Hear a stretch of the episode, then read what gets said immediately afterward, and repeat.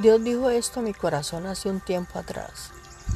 Dios me dijo, tú ves al final de tu nariz que no está muy lejos. Asumes que cualquier cosa que no se siente bien no es buena, pero yo veo desde el principio al final, porque yo soy el principio y el fin, y sé muchas cosas que tú no sabes.